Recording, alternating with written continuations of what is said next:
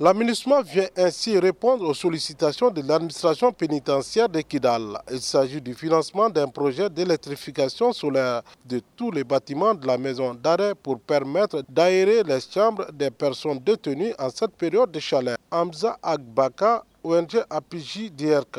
C'est un besoin exprimé par la communauté au niveau de l'ONG que d'apporter au niveau de l'aménagement. Que nous remercions également pour l'appui. C'est un projet qui consiste à l'achat de, panneaux solaires, des batteries pour permettre l'électrification du centre de détention de Kidal.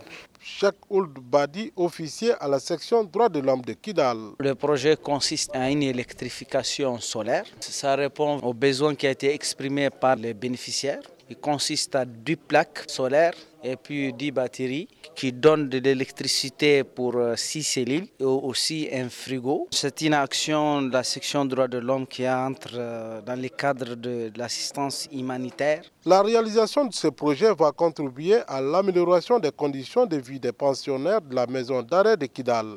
Un geste fortement apprécié par le sous-préfet d'Anefis, Bilal Akbay. En remerciant particulièrement la qui a œuvré pour assainir cette prison et la mettre dans certaines conditions au point de vue lumière et le rafraîchissement. La cérémonie de remise a été sanctionnée par la visite des installations. Kidal Moussa Kamara pour Mikado FM.